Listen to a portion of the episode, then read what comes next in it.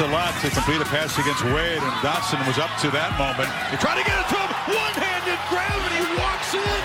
Back-to-back highlight plays from Dotson and Penn State. Still showing some fight. Wow.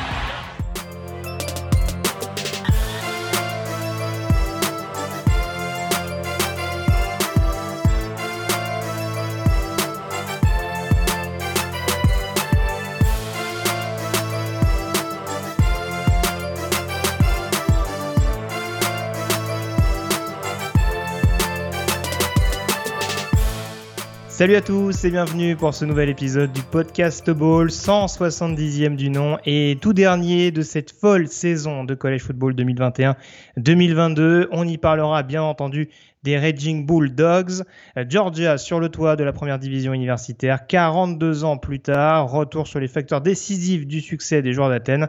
Euh, week-end de finale aussi en 1AA où le Bison de North Dakota State est resté intraitable. Et puis bien entendu quelques news euh, consacrées à l'intersaison avec notamment les dernières nouvelles du portail des transferts, des news concernant le coaching carousel notamment du côté des coordinateurs et puis également un peu plus d'informations concernant les joueurs qui s'inscrivent en vue de la draft 2022. Pour traiter de tous ces sujets, comme d'habitude, il me fait euh, l'amitié et le plaisir d'être en ma compagnie, le régulateur et fondateur du site de Loop Note, Morgan Lagré. Salut Morgan Salut Greg, bonjour tout le monde. Euh, puis écoute, un petit peu triste parce que c'est la dernière émission de la saison, mais on sait qu'on va avoir plusieurs... Euh, points de, de rencontre aussi pendant l'intersaison. Donc, et puis on se prépare déjà, tu sais quoi, pour la saison 2022.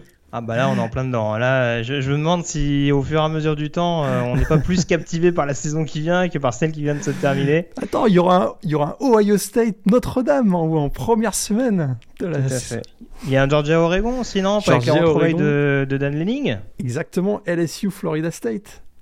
Ah bon, en fait, c'est quoi? On parle pas de la finale aujourd'hui, on fait déjà la preview de la 2022. non, non, en tout cas, il y aura énormément de choses à dire. Euh, on en parlait un petit peu en off, mais c'est vrai que l'intersaison euh, va être encore assez mouvementée avec le National, le National Signing Day, pardon, euh, qui sera officiellement clôturé donc début février. Les news, bien sûr, portail transfert dont on reparlera tout à l'heure, les Spring Games en avril. Il y aura énormément de choses. Avant d'aborder tout ça, bien entendu, on va euh, terminer comme il se doit euh, cette saison 2021-2022 euh, qui nous aura fait peur jusqu'au bout avec ces crises sanitaires survenues pendant les bowls, mais qui aura bouclé un exercice vraiment assez haletant porté par la SEC et la Big Ten notamment. les deux formations de la conférence SEC se retrouvaient d'ailleurs sur les terres de la Big Ten avec Alabama et Georgia du côté du Lucas Oil Stadium d'Indianapolis.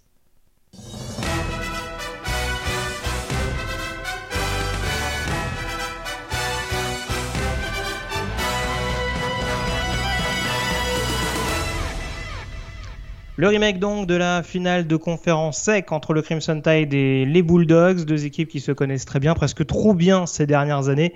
On rappelle qu'Alabama s'était imposé notamment contre Georgia en finale de conférence 41-24 euh, pour s'adjuger et le titre de conf et la première place euh, du top 25. Alabama était classé numéro 1 euh, donc lors, de lors de cette grande finale nationale. Georgia était classé numéro 3.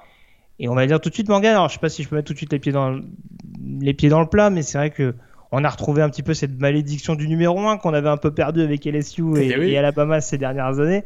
Euh, en tout cas, voilà, pour rester sérieux, euh, j'avais parlé en preview pour faire un petit peu l'introduction de ce match euh, du fait qu'il fallait que Georgia montre un tout autre visage que ce que les Bulldogs avaient montré notamment en finale de conférence avec une une euh, comment dire une, euh, une apathie globale, notamment lors de la, lors de la première mi-temps.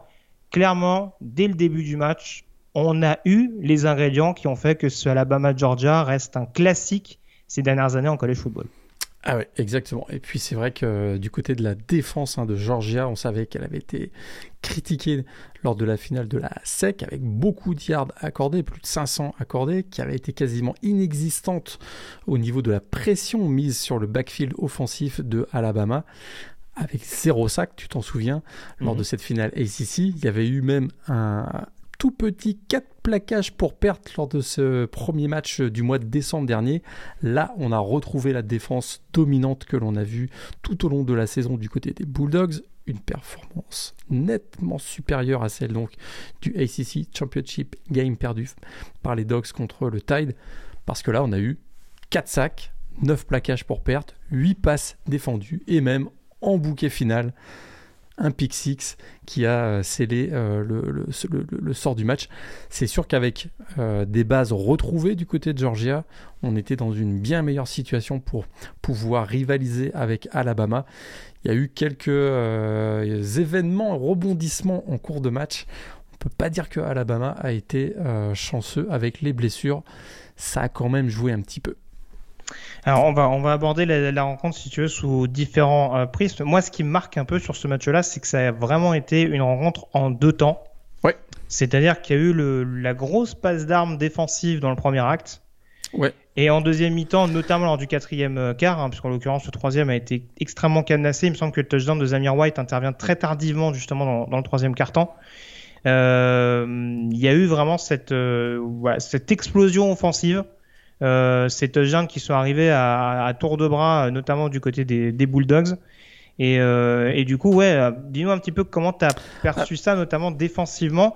On en avait parlé et c'était encore une fois presque une anomalie de voir ça, mais quand on blitz quand même du côté de Georgia, c'est pas du tout la même histoire. Ah bah c'est pas du tout la même histoire et ça a blitzé aussi pas mal du côté de, Alabama. Donc ce qui fait que pendant, euh, pendant trois quarts temps finalement les deux équipes nous ont offert un espèce de récital, un spectacle digne des, des grandes batailles historiques de la ACC. Euh, écoute, euh, des gros gros plaquages, des big plays défensifs, en, en, veux-tu, en voilà. Écoute, c'est vrai que les, les attaques ont quand même accumulé un certain nombre de yards. Euh, en, en, première mi-temps. Ils se sont mis en bonne position, mais il y a eu une inefficacité des deux équipes à partir du moment où on est rentré dans la red zone adverse, particulièrement Alabama. On va peut-être en reparler tout à l'heure. Ce qui fait qu'on s'est retrouvé avec un, un bon vieux 9-6 à la mi-temps. Euh, et, c'est vrai qu'on avait l'impression d'avoir rajeuni de 10 ans euh, à la, mi-temps. Hein écoute, euh, et puis c'est vrai que voilà, il y a eu le réveil des Bulldogs en, troisième quart-temps. Très clairement, on a senti que le momentum commençait à basculer. il y a eu d'abord une interception donc, de Christopher Smith sur une passe un peu hasardeuse de Bryce Young. Ensuite, il y a eu ce field goal bloqué, field goal de Will Richard bloqué par Jalen Carter. Et puis ça s'est suivi juste après par une grosse course de James Cook de, 69 yards. Alors, euh, puis ça a été effectivement euh, ce, drive a commencé donc par cette longue course de James Cook a été conclu, comme tu l'as dit, par euh, voilà un, touchdown au sol de Zamir White en toute fin de troisième carton. On a vraiment senti. Bon, écoute, à ce moment-là, j'ai senti que ça basculait. Ça basculait parce qu'on va en reparler tout à l'heure. Bah, il y avait plus beaucoup d'armes dans le dans le dans le système aérien d'Alabama. Des blessures de John Mechie qui était absent pour ce match et celle de Jamison Williams en cours de, deuxième quart-temps. Mais malgré tout, c'est vrai qu'il y avait ce, euh, voilà, ce, momentum qui semblait basculer du côté des Bulldogs. Et puis il y a ce fumble controversé de Stetson Bennett dans sa propre red zone qui mhm. redonne le ballon donc euh, à Alabama puisqu'il y a eu fumble plus récupération un peu une récupération un peu euh, euh, inattendue. Presque hasardeuse, presque hasardeuse j'entends encore les commentateurs dire ben ça a été recouvert par Alabama. Exactement. Donc et là derrière il y a cette passe courte passe de Bryce Young pour Cameron Latou. On repasse à ce moment-là à, à 18-13 pour Alabama. Et moi, je me suis dit à ce moment-là, bah voilà, Kirby Smart, encore une fois. Euh, il a soit des mauvaises décisions qui sont prises dans les matchs précédents, mais là, je trouve que sa stratégie était plutôt la bonne. Mais il est malchanceux avec un coup du sort sur ce fumble.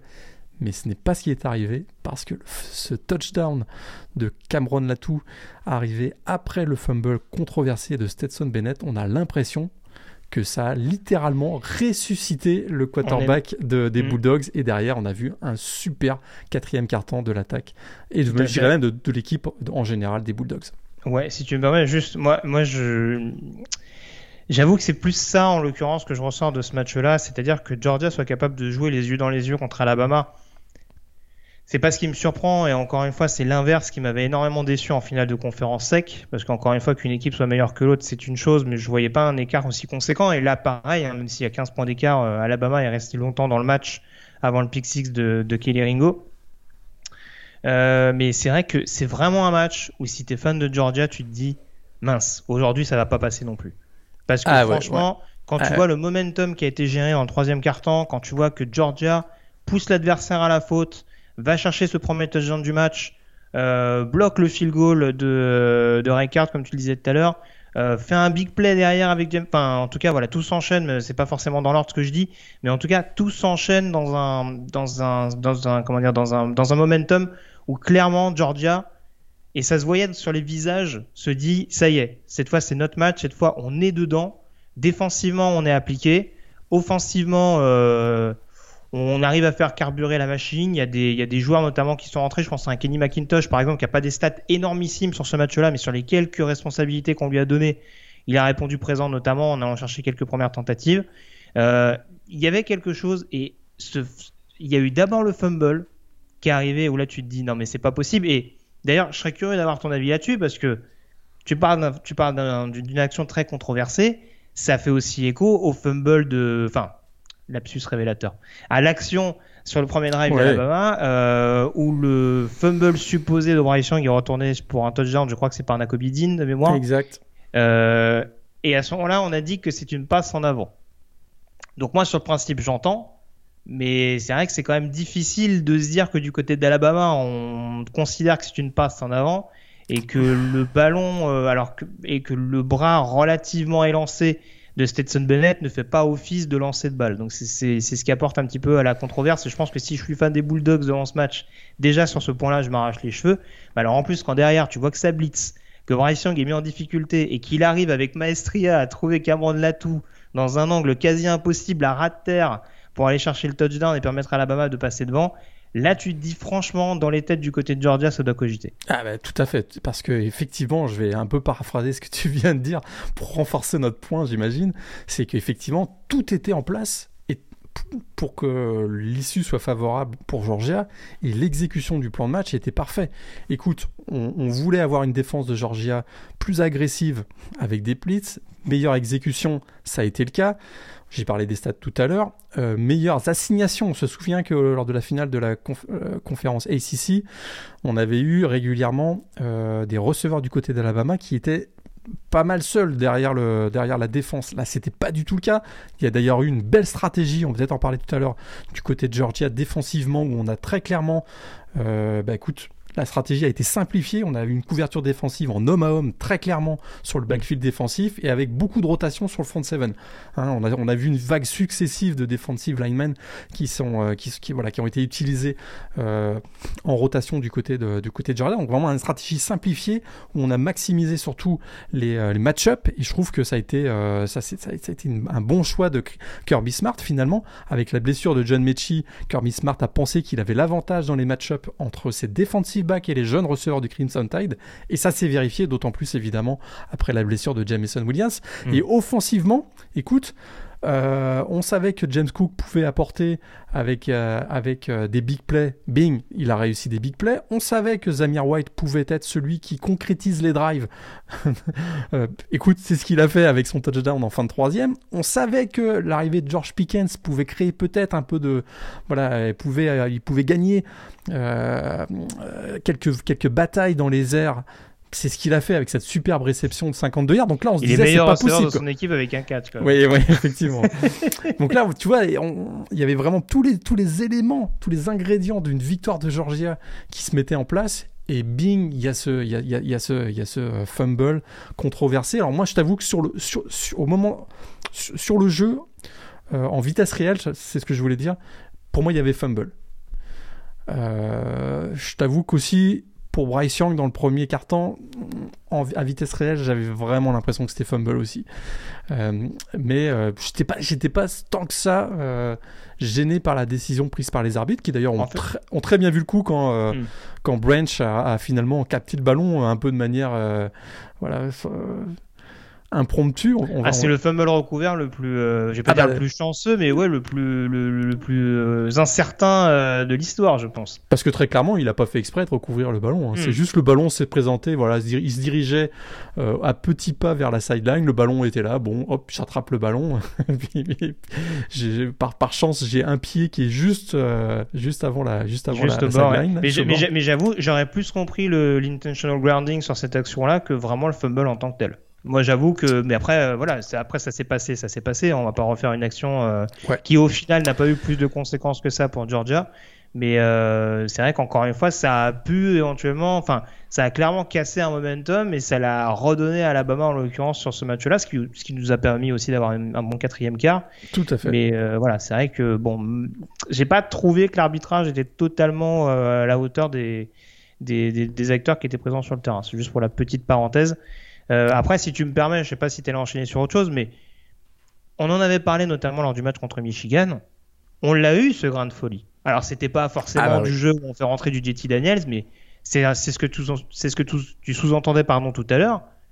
Voilà, sitôt le touchdown d'Alabama, on n'a quasiment pas vu la même, la même attaque de Georgia. C'était plus du jeu hyper conservateur, alors que pourtant on était à 5 points d'écart. C'est du jeu, on n'a pas hésité à jouer dans la profondeur. Alors à partir du moment où on a identifié que Kyrie Jackson pouvait être éventuellement un point faible du côté de backfield défensif, bah là, on a appuyé sur l'accélérateur du côté de Todd Monken. Et il fallait aussi une bonne exécution de Stetson Bennett. Et quelle histoire, on en reparlera peut-être aussi. Euh, parce que là, à ce moment-là, un Stetson Bennett qu'on avait qualifié de gestionnaire, euh, de game manager, là pour le coup, euh, il, il s'est lâché. Alors il a bien dit en entrevue d'après-match que Suite à ce fumble, euh, il ne voulait pas être celui qui, euh, qui, qui, qui, est le responsable d'une défaite de Georgia. Et écoute, euh, quelle capacité de, de, rebond finalement et de, de, remotivation. Et dans l'exécution, il a été absolument parfait. Écoute, cette passe de, de Adonai à destination d'Adonai Mitchell est absolument parfaite en fond de end zone et elle rentre, c'est, ça rentre dans la légende des Bulldogs désormais parce qu'à ce moment-là, à partir de cette réception de 40 yards d'Adonai Mitchell, les Bulldogs passent devant 19-18 et ils ne lâcheront plus rien à ce moment-là. Vraiment, à partir du moment où ils ont repris la tête à 8 minutes de la fin sur ce touchdown, euh, sur réception, on a senti que l'équipe s'est dit cette fois-ci on lâche rien.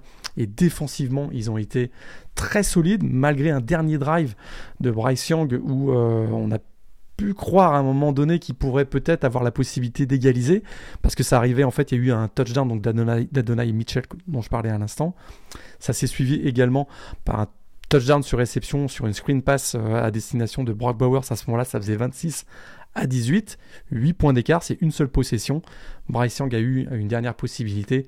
Mais écoute, je trouve qu'autour de lui, euh, il y avait quand même moins de playmakers en l'absence de, de, Mechi et de, et de Williams. Ça devenait un petit peu compliqué parce qu'il s'est quand même retrouvé avec à disposition dans le jeu aérien les très inexpérimentés euh, Jack Brooks, euh, Hall et, euh, et euh, Holden. Donc c'était, euh, ça devenait un petit peu compliqué.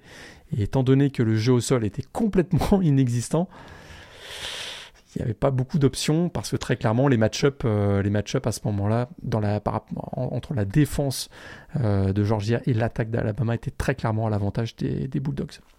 Bah, alors moi, je t'avoue, ce qui m'a un peu euh, chiffonné sur ce match-là, ça nous permet de faire un petit peu la passerelle justement avec, euh, avec le match d'Alabama. Euh, et c'est vrai que on, vantait la défense. et tu, on l'a dit, il y, avait de, il y avait de la pression de chaque côté, mais c'est vrai que voir Bryce Young, qui est plus mobile que Stetson Bennett, finir avec moins 43 yards au sol, par exemple, ça en dit long sur la pression qui a été mise. Alors, je sais qu'il y a eu pas mal de, de big plays défensifs. Je pense notamment à, un sac de, de, Channing Tindall, je crois vraiment, alors que Alabama est quasiment en red zone et, euh, et, euh, et, Young se retrouve, et se retrouve sur les 20 yards. Euh, donc il y a eu cette capacité à générer de la pression et de facto à éliminer aussi le paramètre justement menace au sol que peut représenter Bryce Young, il hein, ne faut pas l'oublier. Ouais. Euh, c'est aussi un paramètre par lequel il s'est distingué cette saison quand il y avait besoin de le faire.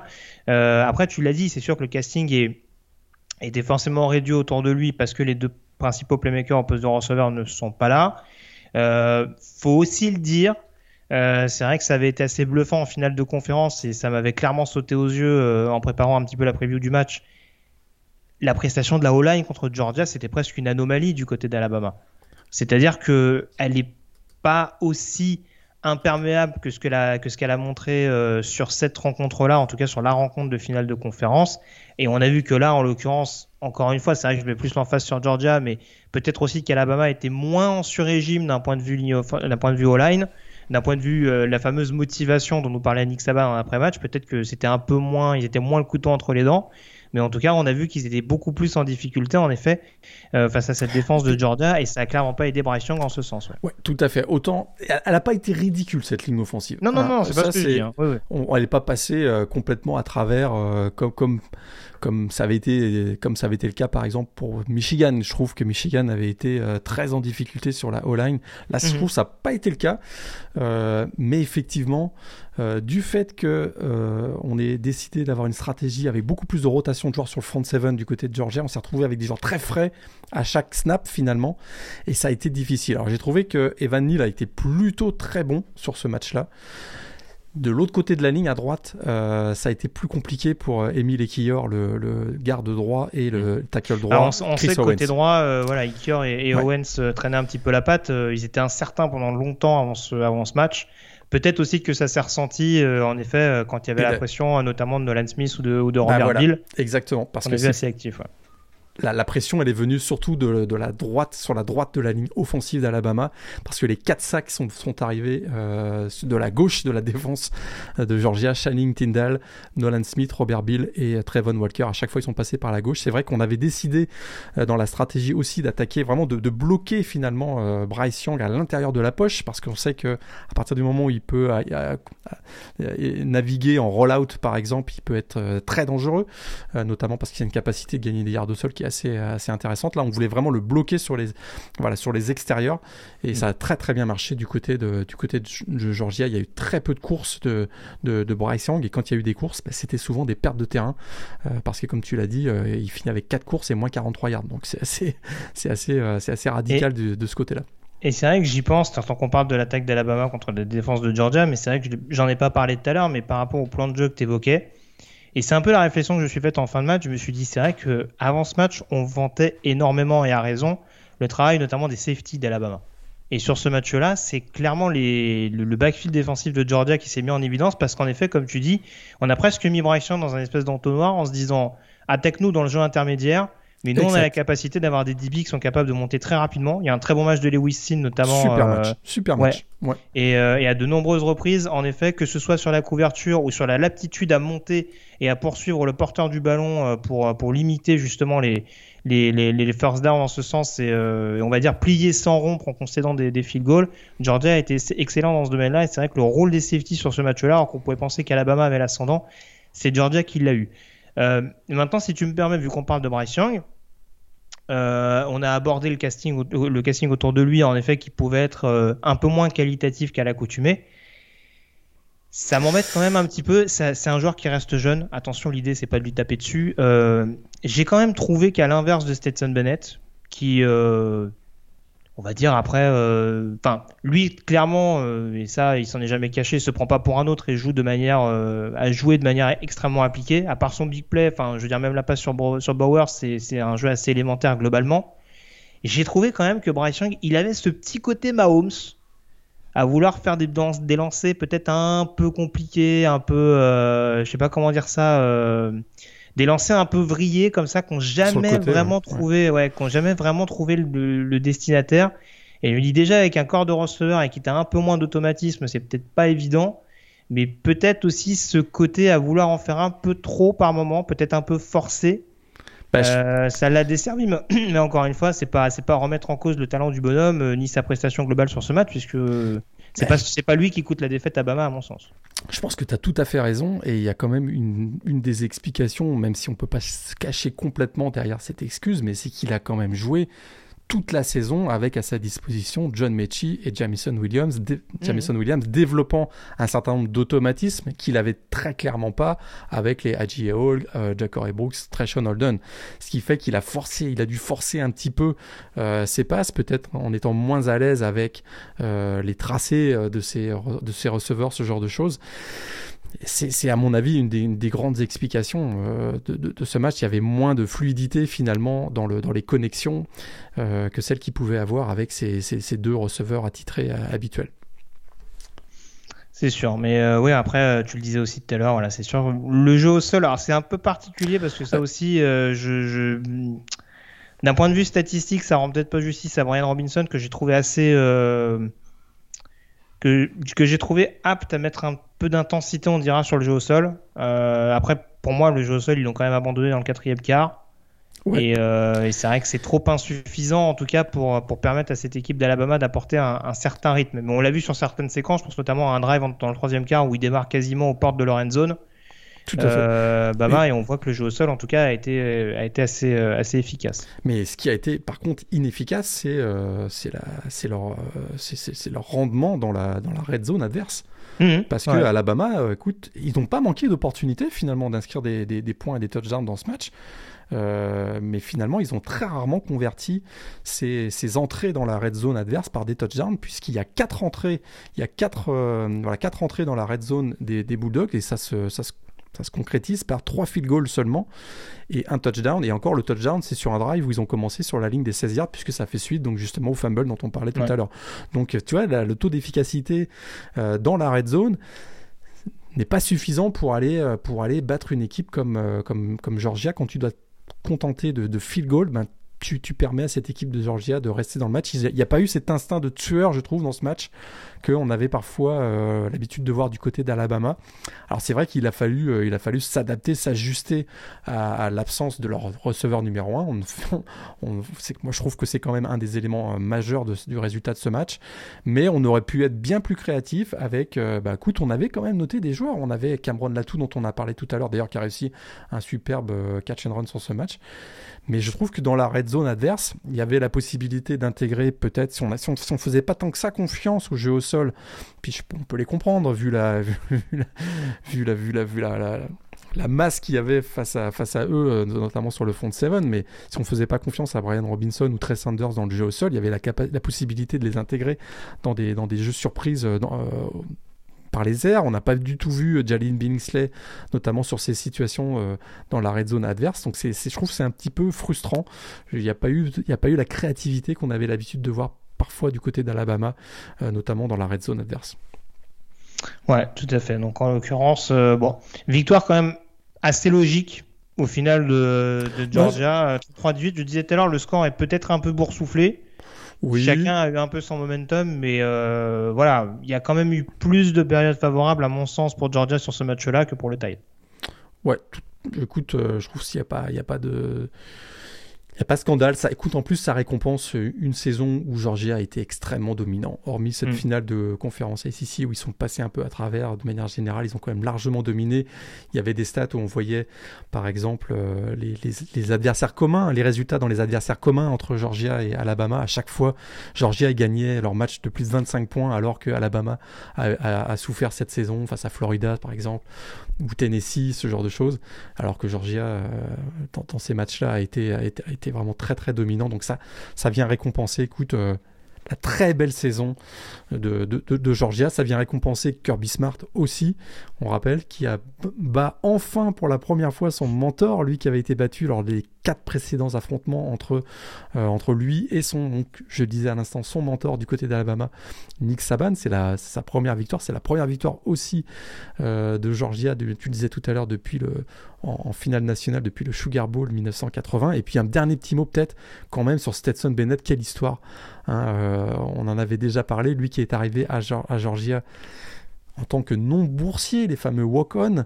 Euh, il a même d'ailleurs été euh, contraint à la scout team pendant un moment. Il s'entraînait même pas, lors de son arrivée, il s'entraînait même pas avec la, première équipe. Euh, pour des raisons de, finalement d'embouteillage au poste de quarterback, il a même été contraint de quitter le programme pendant une année, une session plus exactement. Donc il a passé du côté du, d'un junior collège. Il est finalement revenu à Georgia et il a joué absolument tous les, déjoué tous les pronostics en étant finalement préféré à, Jamie Williams en 2020 et à JT Daniel cette année en 2021 pour mener cette attaque au titre euh, national. On voyait beaucoup ça passer hier sur les réseaux sociaux, mais c'est vraiment un scénario de film hollywoodien tellement c'est tellement c'est incroyable. Et puis écoute, c'est un, un, gars qui est quand même assez attachant, je trouve, dans ses dans ses interventions. Il est il reste quand même très assez humble. T'en parlais tout à l'heure. Il il, euh, voilà, il sait, il sait qui il est, il sait quelles sont ses forces et il, il joue pas, il, il veut pas, pas faire croire qu'il c'est le meilleur quarterback de la ligue. Donc, euh. Tout à fait. Toute proportion gardée, parce que euh, le talent était plus notable chez le joueur que je vais évoquer, mais il y a un côté de Jalen Hurts quand même dans, dans le parcours de Stetson Bennett. Effectivement. Ce, côté un peu revanchard, même si là encore, voilà, Jalen Hurts, il l'a démontré derrière, que ce soit au Oklahoma ou en NFL. Voilà, il y a, un talent brut qui était plus notable. Mais c'est vrai qu'il y avait ce côté un petit peu joueur au grand cœur, mais qui n'avait pas forcément qui parfois donnait l'impression que le costume était un peu trop grand pour lui. Mais en l'occurrence, il a quand même réussi à surmonter cette étape-là, et c'est vrai que c'est tout à son honneur, même si ce ne sera pas le principal nom qui va ressortir de Georgia, même en étant le quarterback de l'équipe. En tout cas, sur cette équipe des Bulldogs-là. Et d'ailleurs, je trouve ça assez, euh, je trouve ça assez drôle, ou en tout cas assez cocasse de voir que, euh, comme un symbole, le dernier touchdown qui valide le titre national de Georgia est marqué par la défense ça valide en effet le, gros mandat défensif des, euh, Bulldogs. Euh, et d'ailleurs, tu parlais du dernier titre de 1980. Euh, Vince Dooley était là. Hein. Ah ouais, il y a une superbe photo d'ailleurs entre Vince Dooley et, Kirby Smart. Qui, voilà, qui fait le lien entre un passage de témoin entre cette génération d'il y a 40 ans et, la nouvelle mm. génération. C'est assez, même, assez émouvant pour un, pour un coach qui, qui, qui, qui, probablement va décéder dans pas si longtemps que ça. Donc pour lui, c'est vrai que c'est Oui, il a quoi, 90, il a 89 ans. 89, ouais. C'est vraiment une, moi je trouvais euh, une super belle, une des, une des belles images de cette, euh, de cette, euh, de cette finale. Oui, tout à fait. Donc vraiment un, événement extrêmement marquant. Et puis il y a cette image un peu de, joyeux loser qui va, qui va être un petit peu décollé du côté de, du côté de Georgia parce qu'il y a toujours ce, truc de se dire il manque il manque une étape. Il y avait eu ces remontées d'Alabama lors des deux dernières euh, confrontations, en tout cas les précédentes euh, confrontations. Euh, enfin, je pense à, la finale 2017 et la finale de conférence 2018, qui était vraiment resté en travers de la gorge des Bulldogs. On se rappelle qu'il y avait ce fameux classique avec le avec Aaron Murray à l'époque en tant que quarterback de Georgia, où là encore ça avait été trop court. Donc il y avait ce côté un petit peu petit frère, on va dire, qui collait à la peau de Georgia au moment de croiser Alabama, surtout en sachant que Kirby Smart est un ancien assistant de Nick Saban. Voilà, ça permet aussi à Georgia de se remplacer, on va dire, dans la hiérarchie, euh, pas forcément devant Bama, bien sûr, mais en tout cas montrer que pour les années à venir, ce sera clairement une équipe qui pourra jouer les yeux dans les yeux et sur quatre cartons euh, avec, avec le Crimson Tide, que ce soit avec Nick Saban ou pas. D'ailleurs, petit événement, on en parlait tout à l'heure, hein, mais euh, Nick Saban, qui n'avait donc jamais perdu contre ses assistants, a perdu deux fois eh ouais contre ses, contre ses assistants en une année. Il, fait, il finit la saison 2021 avec un bilan de 2-2 contre ses anciens assistants. Euh. La fin, on l'a pas encore sorti dans ce podcast. Hein. La fin, la fin de l'Empire, peut-être Justement, j'allais dire, est-ce qu'on va faire les neuneux à faire ça y est, la, fin de l'histoire Mais euh... Je suis pas sûr, parce que euh, vu le talent, on rappelle que les, les, les deux joueurs vedettes d'Alabama seront de retour la saison prochaine. Pardon. On parle de Bryce Young au poste de quarterback et euh, Will Anderson au poste, de linebacker. Ces deux-là seront de retour la saison prochaine. Donc euh, il y a quand même encore une très très belle base du côté de du Oui, oui, et puis encore une fois, voilà, on sait qu'il y a eu un arrivage massif euh, de freshmen, en effet, qui ont été appelés euh, au pied levé pour, pour compenser quelques blessures, notamment en attaque. C'est des joueurs qui auront un an, d'expérience en plus. Voilà, on était déjà tombé un peu de notre chaise en 2017 quand, quand on avait vu la génération Alex Leverwood, euh, Tua Tagovailoa, Devonta Smith être déjà sur le toit du foot universitaire alors qu'ils étaient à peine freshmen ou sophomores bon, on peut pas être toujours fraîchement, on peut pas toujours avoir une classe biberon euh, qui va chercher le titre d'entrée pour pour annoncer euh, la couleur dans les années à venir. Euh, mais clairement, comme tu le dis, ce sera une génération qui va continuer d'être dominante et avec laquelle il faudra composer, que ce soit dans la SEC West où on a vu Texas A&M c'est bien bien armé d'un point de vue recrutement. ou dans la SEC en général, avec du coup le champion en titre, qui figure désormais dans la division Est. Euh, tu veux rajouter quelque chose sur ce, sur ce Alabama Georgia ou on enchaîne sur la 1AA Je crois qu'on a quand même fait pas mal le tour. Très bien. Bah écoute, on enchaîne dès à présent en parlant de la 1AA et du North Dakota State contre Montana State.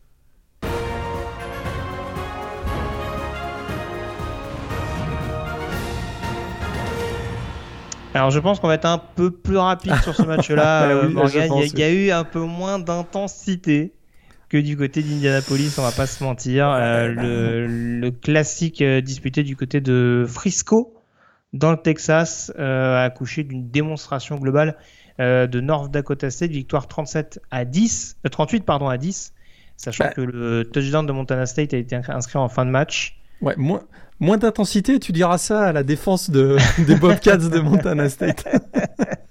oui, oui, mais bon, là-dessus on est d'accord. Mais bon, on attendait la belle histoire pour Tommy Velotte, ça a tourné un petit peu court. Bah voilà, parce que c'est le tournant de ce match. Euh, écoute, je me demande si c'est sur le premier drive, si je me souviens bien, il se blesse à la cheville lui qui était donc le quarterback numéro 2, euh, qui avait donc euh, hérité de ce poste de titulaire en cours de playoff. On s'en souvient que Matthew McKay, l'ancien quarterback de NC State, s'était inscrit euh, sur le portail des transferts en cours de playoff. Ça ne s'invente pas. et donc Tommy Millot récupérait le poste de, QB1 finalement du côté donc des, des, Bobcats. Et la belle histoire, c'était bah, avait été assez incroyable puisque bah, Montana State est arrivé dans cette finale en battant les deux derniers finalistes. Hein, on s'en souvient, Sam Houston et euh, South Dakota State. Donc c'était assez, euh, incroyable. Mais il y avait, euh, un, dernier adversaire à, battre pour remporter un premier titre de champion national depuis 1986, si je me souviens bien, du côté de Montana State. Mais quel adversaire North Dakota State? Et alors là, North Dakota State, ils n'ont pas rigolé. Hein. C'est-à-dire que, c'est-à-dire qu'ils avaient, comme d'habitude, une seule stratégie courir, courir, courir, courir, courir. Et ça, ils savent le faire, puisqu'ils terminent avec 7 yards par course, 380 yards au total. Euh, écoute, ça a été une véritable démonstration de puissance. La ligne offensive euh, du Bison est tellement dominante qu'il aurait fallu un très grand Tommy Mellott de toute façon pour que Montana State euh, s'impose. Mais finalement, Tommy Mellott, comme je le disais, a dû quitter ses coéquipiers dès le premier drive, donnant le, voilà, le relais à Tucker Rovig et ça ça n'a pas du tout, du tout fonctionné. Le score est 38-10. Il est même pas si lourd que ça finalement, tant la domination euh, a été impressionnante du côté de North Dakota State, avec donc euh, trois touchdowns de, Hunter Lupke, le, le, fullback. Et euh, bah, écoute, ça a, été, ça a été une vraie, vraie domination. Neuvième titre FCS en 11 ans pour North Dakota State. C'est vraiment une domination outrageuse. C'est ça. Certains diront euh, 9 titres sur les 10 derniers euh, automnes-hiver disputés par le college football. C'est vrai. Puisque, enfin, voilà, un double A, sachant que la précédente saison était au printemps. Mais euh, oui, en effet, à part euh, Sam Houston l'année passée et James Madison en 2016, il n'y a pas grande équipe qui arrive à contester la suprématie du Bison pour l'instant. Donc, ah, et, tant que, et, tant que, ça roulera et que ça exécutera aussi bien, parce qu'on voit qu'il y a énormément de changements de head coach du côté de North Dakota State et que ça continue de rester performant, bah, il n'y a pas grand chose à faire. Écoute, ils sont, ils sont dominants dans le recrutement. Euh, écoute, ils ont un pipeline très bien établi euh, dans le Middle West américain, donc dans les États autour du, du Dakota, du Wyoming, etc. donc, écoute, c'est. Il n'y a pas de raison que ça change du côté de North Dakota State dans les prochaines années, j'ai bien l'impression. Tout à fait. Mais en plus, oui, sur ce match-là, tous les voyants étaient ouverts. Tu parlais du jeu au sol avec encore une grosse prestation d'Hunter Lupke qui termine euh, MVP du match, je crois, en plus. Ouais, MVP du match avec 3 TD. Il y a euh, Kobe Johnson qui a été très très bon. Un joueur beaucoup plus explosif qui réussit euh, notamment un biplay de 76 yards qui a complètement voilà, enfoncé les, les, les, Bobcats. Puis derrière, ça, ça a été. Alors, on retrouvait Isaiah Ifanze, du, le, running back de Bobcats, qui avait été absent euh, une partie des playoffs. Très clairement, il était en, en méforme. Il n'a pas du tout pesé comme, comme il aurait pu le faire éventuellement. Et voilà, il y avait, y avait, trop, il y avait trop de puissance du côté de North Dakota pour que. Oui, puis, et puis tant qu'à faire, il y a Christian Watson également qui est revenu sur le poste de receveur. Donc euh, là, on était sûr que ouais, là, ça devenait compliqué, même dans le domaine aérien, il y avait un peu de variété possible pour, euh, pour les joueurs de, du Bison. Donc euh, voilà, c'est un succès extrêmement logique. Il me semble qu'on l'avait quasiment euh, annoncé à l'unanimité lors de nos pronostics de, de pré-playoff, que ce soit Antoine, toi et moi de mémoire. Je ne vais pas dire de bêtises, mais voilà, il y avait quand même une quasi-unanimité, voire une unanimité concernant cette, cette victoire de, de ND State. Exactement. On a fait le tour du coup sur la 1AA, on peut désormais s'intéresser à l'actualité de l'intersaison.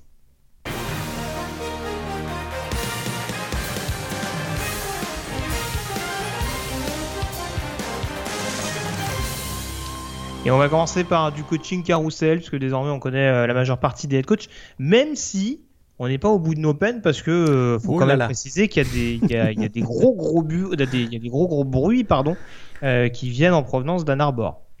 Alors euh, effectivement, hein, il y aurait euh, une tentation du côté de Jim Harbaugh de peut-être faire un retour chez les professionnels de la NFL. Alors on sait que euh, ce sera pas du côté de Miami, si j'ai bien suivi les derniers événements, puisque mhm. la direction des Dolphins a indiqué qu'il n'était pas intéressé par Jim Harbaugh, mais par contre il y aurait un rapprochement ou un intérêt euh, qui pourrait se matérialiser par une offre de contrat peut-être du côté euh, des Raiders de Vegas. Oui, carrément. Ouais, parce qu'on sait qu'il y, a des, voilà, il y, a des, il y a des liens d'amitié particulièrement entre la direction des Raiders et Jim Harbaugh, l'entourage de Jim Harbaugh également. On rappelle qu'il était, on rappelle qu'il faisait partie du coaching staff qui a joué le Super Bowl perdu face aux Bucks, notamment au début des années 2000, si je ne me trompe pas. Tout à fait. Et, donc, euh, effectivement, euh, Jim Harbaugh, est-ce qu'il serait intéressé il C'est vrai que là, il vient, il vient de battre à Iowa State, euh, Ohio State, pardon. Donc, c'est le moment ou jamais. C'est le moment ou jamais là, parce que. bon. Ouais. C'est une possibilité en effet, mais euh, en tout cas, ce serait partir par la grande porte, en effet. Et ce serait, euh, ce serait peut-être la deuxième vague euh, de l'effet domino, parce que le poste Michigan qui se, qui s'ouvre, vous attendez pas à voir un 2 de pique, comme on dit, au poste pour le remplacer. C'est-à-dire qu'il pourrait y avoir, encore une fois, bah, effectivement, un gros coach qui quitte son poste actuel avec l'effet domino qui vient avec fait. Donc euh, on, on, attendra de suivre ça. En attendant, il y a des mouvements au niveau des coordinateurs pour le moment. Ouais, alors il y a eu, euh, bah, on arrive à la fin, mais euh, a encore quelques mouvements, notamment bah, l'arrivée attendue de Alex Grinch qui va suivre Lincoln Riley du côté des, euh, t'en parlais des USC Sooners donc, c'est ce que tu me disais. Ah bah là, là il y a une augmentation des vols en provenance de Norman direction, direction Los Angeles. Ouais. effectivement, il y a une ligne directe puisque donc Alex Grinch qui était le coordinateur défensif des Sooners sur les trois dernières saisons rejoint Lincoln Riley du côté donc de USC. Puis on parlera peut-être tout à l'heure du côté de la, avec la, section, euh, la le, segment transfert, mais il y a des joueurs aussi qui pourraient venir euh, s'ajouter du côté de, USC. Mais pour finir avec, les, avec donc le coaching carousel, on a Graham Harrell, on continue avec USC, euh, donc, qui était coordinateur offensif du côté de USC ces deux dernières années, et bien donc il va aller filer du côté de West Virginia. Peut-être est-ce que ça aura comme impact que le quarterback titulaire de USC cette année euh, qui a terminé la saison, en tout cas Daxon Dart, qui a annoncé son, inscription sur le portail des transferts, peut-être qu'il sera intéressé de suivre son coordinateur offensif à USC Graham Harrell du côté de West Virginia. Bah, surtout que Jared G de mémoire euh, a annoncé son, transfert aussi. Exactement. Et puis pour finir donc avec les news sur les, les coachs assistants, euh, le retour, écoute, de Gene Chizik du côté de North Carolina. Euh, on va regarder les matchs en noir et blanc du côté. On va regarder les matchs, effectivement, puisque donc il rejoint Mac Brown, qui est pas tout jeune non plus, euh, avec tout le respect qu'on a pour lui. Donc effectivement, Gene Chizik, ça fait un petit bout de temps qu'il était euh, analyste sur la chaîne ACC Network, si je me trompe pas, lui qui avait été. Alors c'est un ancien, hein, c'est un ancien. Il a, c'était le coordinateur défensif de, de, Texas lorsque Texas avait été champion avec Mac Brown. Donc il connaît bien Mac Brown, mais c'est vrai qu'il était passé par Auburn, notamment notamment avec une finale nationale remportée avec Cam Newton, mais euh, depuis, euh, c'était un peu une traversée du désert pour lui, en tout cas au niveau du coaching, du, poste de, coaching, coach. Et donc, euh, bah, écoute, il revient, il rebondit au poste de coordinateur défensif à North Carolina. Tout à fait. des news également concernant la draft, puisqu'on a quelques joueurs qui se sont officiellement annoncés euh, pour rejoindre l'échelon professionnel. Donc, du coup, ça va avoir un impact sur certains programmes en vue de la saison prochaine. Ouais, alors des noms, euh, des gros noms. Hein, on ne vous fout pas la liste, euh, la liste complète. Oui, il y, a il y a quelques underclassmen, comme on les appelle. Ouais. donc là, il y a Aiden Hutchinson et David Ojabo, les deux pass rushers vedettes des Wolverines de Michigan, qui ont donc officiellement annoncé qu'ils seront éligibles à la draft NFL 2022. C'est également le cas pour deux joueurs de Clemson. Euh, Andrew Booth Jr., le cornerback, et le receveur Justin Ross. Euh, on aura également, du côté de Michigan, j'aurais pu également indiquer que Daxton Hill sera un des, à mon avis, un des safety qui va partir assez tôt euh, à la prochaine draft, probablement au premier ou au deuxième tour. Donc Daxton Hill c'est également inscrit euh, à la draft NFL 2022. C'est le cas également pour les deux joueurs de Cincinnati, Amatsos Gardner et euh, le cornerback et euh, le defensive lineman Midjan, Midjai Sanders. Et enfin, Wendell Robinson, un joueur très polyvalent, capable de jouer au poste de running back et également au poste de receveur, donc de Kentucky, qui probablement sera drafté par les Patriots de la Nouvelle-Angleterre, évidemment. Très bien, il nous glisse ça comme ça, à l'air de rien, euh, pourquoi pas. Euh, des joueurs qui ont annoncé leur retour également à l'université en vue de la saison prochaine, les principaux en tout cas, euh, ouais. Ouais, principaux non, je pense que le, le, le, principal, c'est, je pense que c'est Dorian Thompson Robinson. C'est vrai qu'il y avait eu cette annonce euh, un peu surprise de Dylan Gabriel qui donc quittait USC pour, pardon, quittait UCF pour UCLA. Finalement, Dylan Gabriel va filer du côté de Oklahoma et donc euh, j'aime bah, bien le lapsus où tu l'annonces à USC, USC alors qu'il ouais. va à Oklahoma. Tout à fait. Ça y est on, on est ouais. tout on, on, est on est mêlé maintenant là. On sait plus trop où on en est. Merci Lincoln. Ouais merci Lincoln. Euh, donc Dorian euh, Thompson Robinson qu'on surnomme bien sûr DTR sera de retour à UCLA pour une cinquième saison, euh, donc du côté des Browns avec Chip Kelly. C'est plutôt une bonne nouvelle pour les fans des Browns puisqu'il a quand même connu une très très belle saison et ça apporte beaucoup d'expérience à un poste capital dans le système de jeu donc de Chip Kelly. Tout à fait, ouais. Il va falloir voir. Alors, par contre, euh, on l'a pas mis dans les news, qu'on voulait faire assez synthétique, mais euh, il va perdre Greg Dolcid, je crois, son, son tight end qui a annoncé oui, son oui. départ à la draft. Tout et à fait. quelques linemen également qui vont, qui vont partir. Ça, ça Ouais. va être à surveiller. Tout à fait. Ils seront peut-être assez actifs euh, sur le portail des transferts du coup euh, du côté de, de UCLA. C'est pas impossible. Tout à fait. Alors, on ouvre notre grosse page transfert pour terminer cette émission avec euh, notamment les, les news de ces derniers jours. Euh, Dis-nous un petit peu ce qui t'a ce qui t'a marqué. J'essaie de retrouver un petit peu moi de mon Il y côté. a des gros euh, noms quand même. Hein. Il y a des gros oui. gros noms. Ouais. Il est pas mal. Est-ce que, est-ce que tu me permets, euh, est-ce que tu veux qu'on commence notamment par les derniers quarterbacks qu'on trouvait un point de chute? On va peut-être, commencer là-dessus. Euh, bah alors déjà, tout d'abord, euh, on va rester dans la sec avec peut-être Zach Calzada notamment qui a trouvé un point de chute et qui reste dans la même conférence. Et il reste même dans la même division. Ça, ça va être euh, quand même assez intéressant puisque Zach Calzada, donc le quarterback titulaire cette saison de Texas A&M, qui avait donc euh, pris la succession de Michael Hens, qui, euh, s'était blessé euh, en tout début de saison du côté des Aggies, ben, Zach Calzada sera transféré, est transféré du côté de Auburn. Donc ça, ça va être, écoute, un beau point de chute pour, lui, lui qui avait battu Alabama cette saison au mois d'octobre dernier. Sera-t-il le titulaire du côté de Auburn? On rappelle que du côté de Auburn, Bonix est parti à Oregon. Donc euh, peut-être pour lui une possibilité de continuer sa, sa progression au sein d'un, d'un coup- d'un- des gros programmes de la West quand même.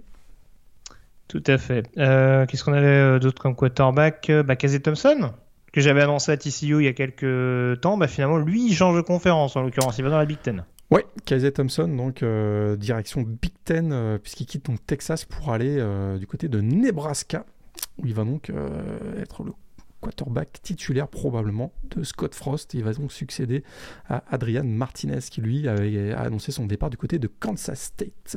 Et ça, c'est assez intéressant euh, parce que voilà, Nebraska avec un, Ah. dire un vrai quarterback pocket passeur, ça peut être quelque chose d'intéressant à voir. En tout cas, un quarterback qui perd un peu moins de ballons. Voilà, c'est un, un profil un peu différent de Adrian Martinez, effectivement, euh, très prometteur. On se souvient que c'est un ancien 4 étoiles qui, euh, on, a- on disait de lui qu'il serait pro- très probablement le, le successeur de, de Sam Ellinger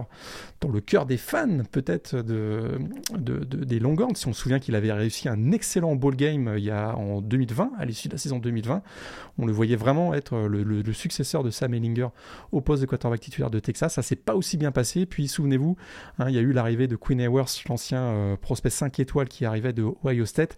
Il y avait un peu embouteillage au poste de quarterback et donc il a finalement décidé de partir.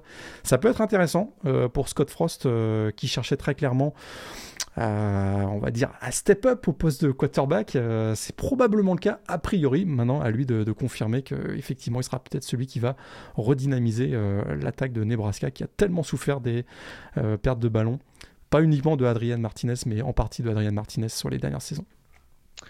On va peut-être aborder les deux, les deux infos un peu what the fuck hein, qui sont sorties hier soir, notamment en début du match et qui concernent en grande partie notamment Washington State. Ah, il y a du mouvement à Washington State. On savait que Jaden Delora s'était inscrit sur le portail des transferts. Finalement, on connaît sa destination. Lui aussi va rester dans, sa, dans la conférence dans laquelle il jouait euh, la saison dernière, donc puisqu'il passe de Washington State à Arizona. Hmm. Chez les Wildcats, ça peut être euh, intéressant du côté des, des Wildcats qui ont quand même assez bien recruté aussi.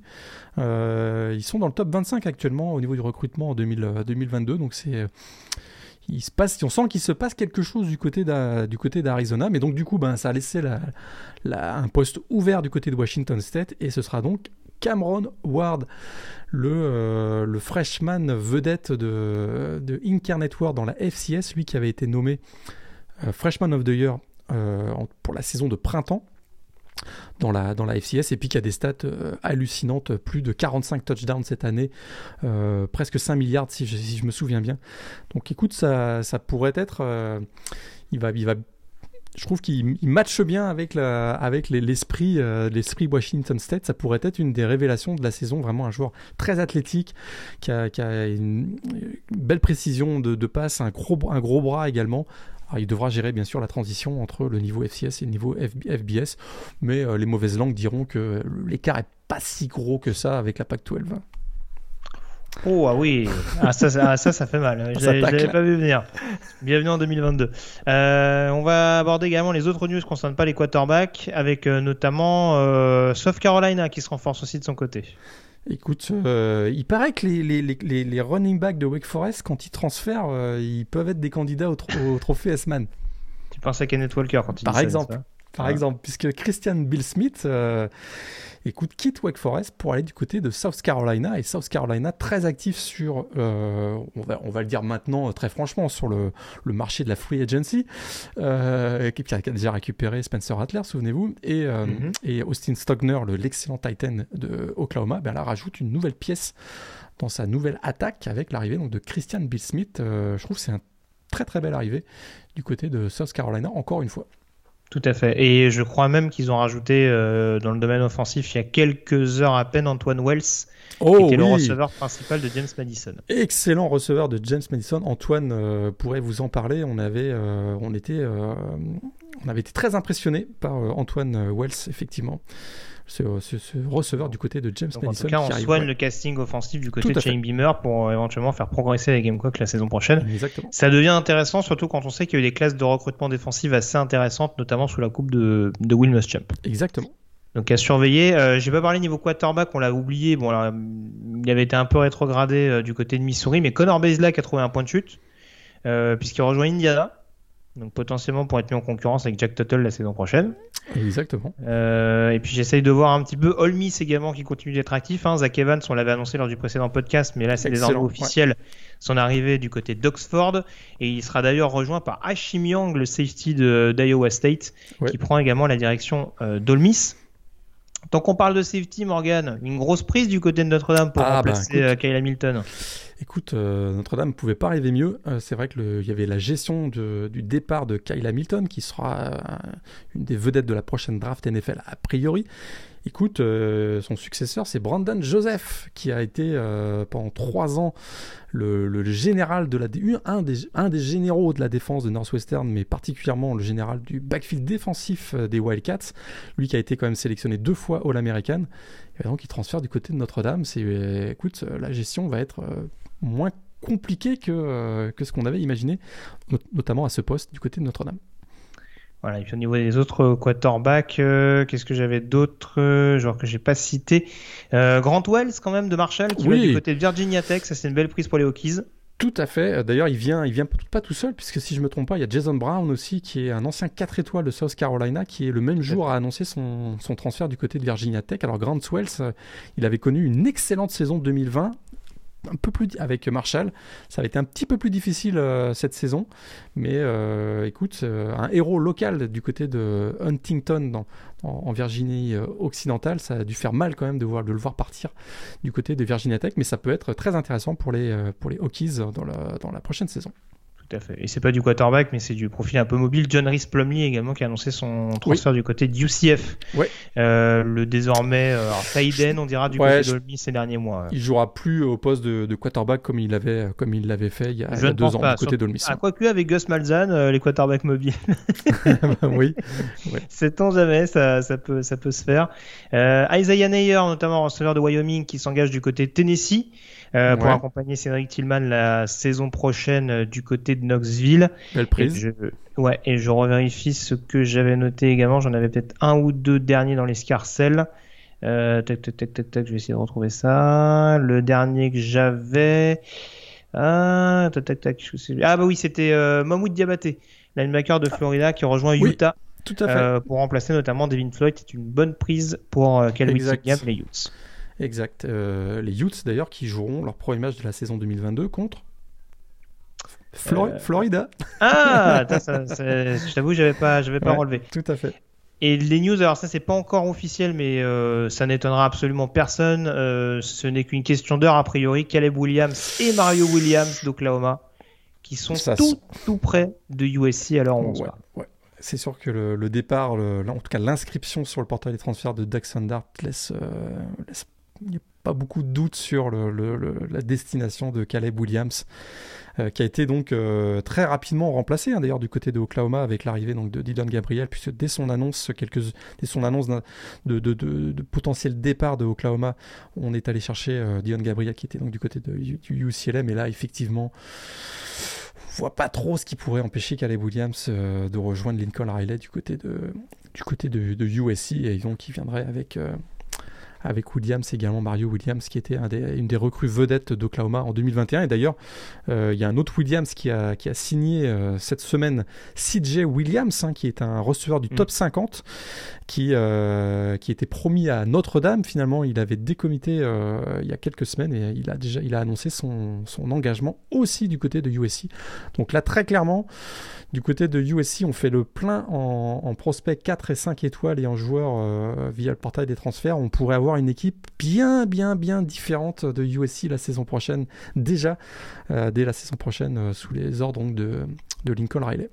Voilà, et on n'en avait pas parlé également, mais euh, on rappelle qu'il y avait le US Army ou l'American Bowl qui s'est disputé ce week-end également, donc qui réunissait, alors pas tous, puisqu'en l'occurrence c'est un peu divisé entre le, le bowl qui est sponsorisé par Under Armour et du coup celui-ci. Euh, donc il n'y a pas forcément toutes les stars lycéennes, mais en tout cas il y a quand même un beau panel de grosses recrues lycéennes qui arrivent à l'université pour se faire un petit peu une idée de, du niveau qu'ils pourraient donner. Euh, très, bon match de... Très bon match de, de Cade Klubnik d'ailleurs. Le... Ce que dire. Ah pardon, excuse-moi. Non non mais vas-y vas-y, je te laisse ah, enchaîner. L'excellent l'excellent quarterback 5 étoiles de Clemson. Euh, écoute, il, m'a impressionné. Hein. On voit que c'est alors c'est sûr que l'opposition était quand même était relative. On voit que c'est des joueurs qui veulent surtout pas se blesser quand même euh, à l'occasion de ces matchs-là, mais dans la précision de ses passes, la puissance de son bras, euh, écoute, ça laisse aucun doute que c'est bien un 5 étoiles. Maintenant, est-ce qu'il va s'adapter au, niveau NCA ça, ça reste à voir. Mais c'est une très très belle prise du côté de d'Abo Sweeney à Clemson. Il a confirmé son commitment parce qu'il y a eu tellement de joueurs qui ont décomité de Clemson suite au départ, notamment euh, de Brent Venables et de Tony Elliott, les deux coordinateurs défensifs et offensifs des Tigers, que on pouvait s'interroger quant à l'avenir de de Kate Klubnik, eh bien écoute, euh, il a confirmé son engagement avec Clemson et il sera, à mon avis, euh, une des prochaines stars de, la NCA, je pense. Et une des news importantes, c'est également un, nouveau séisme un petit peu dans le monde du recrutement euh, du college football avec euh, l'annonce de Kevin Coleman également le receveur qui rejoint euh, Jackson State qui fait partie en tout cas de cet important contingent de joueurs 4 ou 5 étoiles à rejoindre la 1AA et le programme coaché par Dion Sanders. Receveur 5 étoiles euh, pardon 4 étoiles du top 50 qui a annoncé effectivement qu'il rejoignait Jackson State. Voilà, je pense qu'on a été globalement complet sur ce qui s'est passé sur et en dehors du terrain au cours de ces derniers jours. je te remercie encore une fois Morgan d'avoir été en ma compagnie. On l'a dit en début d'émission, euh, il y a quelques échéances encore qu'on suivra avec euh, intérêt au cours des euh, prochains jours, voire des prochaines semaines. on va essayer de se faire des petites émissions un petit peu, enfin j'allais dire hors série ou en tout cas hors actualité, vraiment purement, purement terrain. Voilà, traiter de l'intersaison puisque très clairement elle est amenée à être un peu plus animée que ces dernières années. on en profitera peut-être pour faire quelques petits mailbags ou se laisser un bah, petit peu la, la possibilité de vous donner la parole, bien peut-être Avoir euh, Peut-être avoir même des invités. Oui. Écoute, euh, on va s'en parler en off. On, peut même, parler, on peut même laisser la place à certains de nos auditeurs fidèles qui, qui, voudraient peut-être partager leur passion pour le collège football et aborder quelques sujets avec eux. Juste des idées comme ça lancées en l'air. Pourquoi pas On en reparlera en tout cas, mais voilà. On ne, on ne vous laissera pas de côté, on dira, au cours de cette intersaison. Et euh, il y aura encore pas mal d'émissions du podcast Ball, sachant qu'en plus, on se rapproche à grands pas de la 200e. Donc, on, ne compte pas s'arrêter en si bon chemin. Merci encore Morgan en tout cas, et puis à très vite donc euh, pour suivre de nouveau l'actualité euh, du collège football. D'ici là, passez une très bonne semaine avec plein de rencontres NCA au programme. Salut à tous. Salut à tous.